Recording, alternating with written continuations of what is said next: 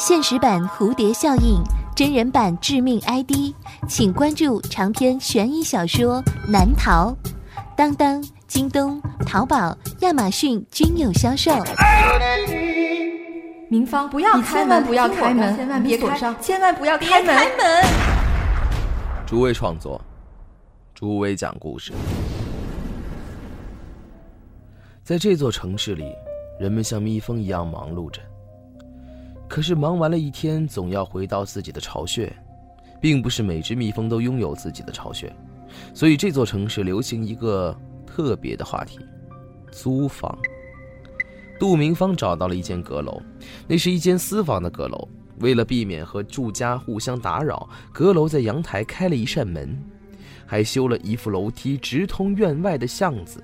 可以直接从巷子里上楼，这个楼梯应该是这户人家的主人为了把阁楼更方便的租出去而自制的。木质的扶手和踏板还算结实耐用，但是并不美观，细节也做得很差，踩上去会发出吱吱呀呀的响声。不过这户阁楼真的是价格非常便宜，并且像阁楼这种格局，总归和浪漫分不开。杜明芳很喜欢。根本没用多长时间犹豫，他决定搬进去。本故事由朱威改编创作，讲述朱威、闪闪，制作朱威。这个故事的名字叫做《阁楼》。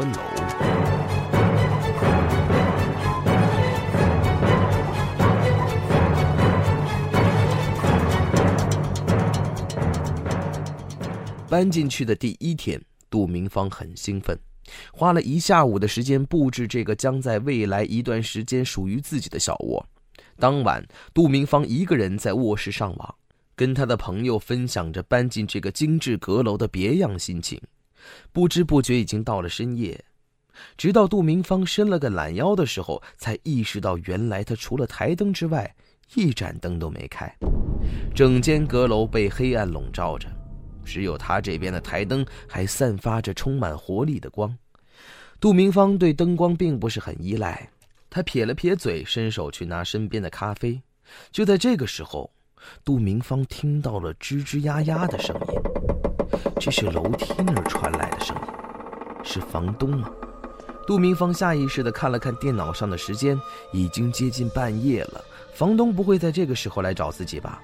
那吱吱呀呀的声音越来越大，越来越近，像是一个人慢慢的走到了自己的家门口。杜明芳定格在思考这门外的声音究竟是什么。他端着咖啡，一动也不敢动，无奈的被这个深夜的声音一点一点侵蚀他的胆量。突然间，门被重重的敲响了，那声音大的吓人，即便是在白天听到，都会被这急促的拍门声吓到。杜明芳手里的咖啡杯“啪”的一声掉在了桌子上，半杯咖啡洒了出来。杜明芳赶紧站起身，门外的拍打声仍在继续。这回杜明芳的恐惧算是彻底爆发了，她蜷缩在角落里，用被子裹着自己，在恐惧中挨到了天亮。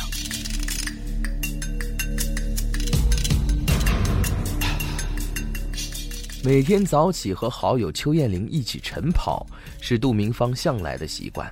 可是今天杜明芳迟到了。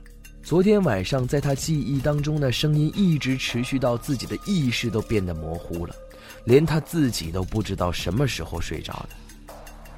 最好还是搬家吧。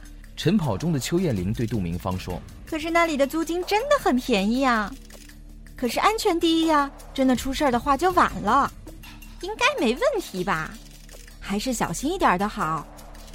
艳玲，你今晚能过来陪我吗？”我今晚要十一点左右才下班呢，没关系，我没那么早睡。晨跑结束后，杜明芳回到了自己的住处，在楼下，他遇到了房东。房东正站在一楼的院门前，傻傻的看着院子的大门。杜明芳觉得这是个好机会，可以打听一下那奇怪的声音到底是不是房东。当他走到房东身后的时候，杜明芳呆住了。他看到一楼院门的下半部分密密麻麻，全部都是血手印。这究竟是怎么回事难道房东家也遭受到了深夜被敲门的骚扰吗？已经是深夜十一点半了，邱艳玲还没有下班，杜明芳有些等不及了，她给邱艳玲打了个电话：“喂，艳玲吗？你怎么还没回来呀？”“对不起啊，明芳，刚刚加班结束，我现在就过去。”总算是要来了，杜明芳松了口气。距离邱艳玲的单位到她这儿应该还有二十分钟的距离，一直绷紧的神经终于得到了放松。杜明芳趴在桌子上。不知不觉睡着了。过了一会儿，电话响了起来。杜明芳迷迷糊糊的接起了电话：“喂，喂，明芳。”电话里传来了邱艳玲的声音：“你终于到了，我这就去给你开门。”说完，杜明芳迫不及待的站起了身，来到了门前。她打开了房门，门外一个人也没有。嗯，奇怪，人呢？杜明芳又把耳朵放在了电话听筒上。燕玲，你在哪儿啊？明芳，听我说，你快回到房间里，锁上门，千万不要出来。快回房间，绝对不要开门，绝对不要开门。我现在就在巷子口，我看到有个女人在你的公寓楼梯上趴着。快快回房间，她正在爬向你。杜明芳低头一看，一个穿着红色衣服、满脸鲜血的女人正从楼梯上爬上来，马上就要抓到自己的脚边了。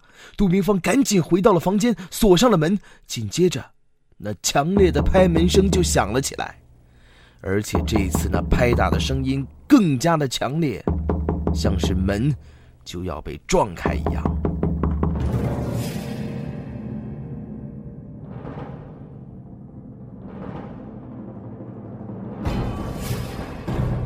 第二天，杜明芳的门口全部都是血手印儿，他家的门上也密密麻麻布满了血印，而杜明芳再也没有出现过。好了，这就是我为您讲述的阁楼的故事。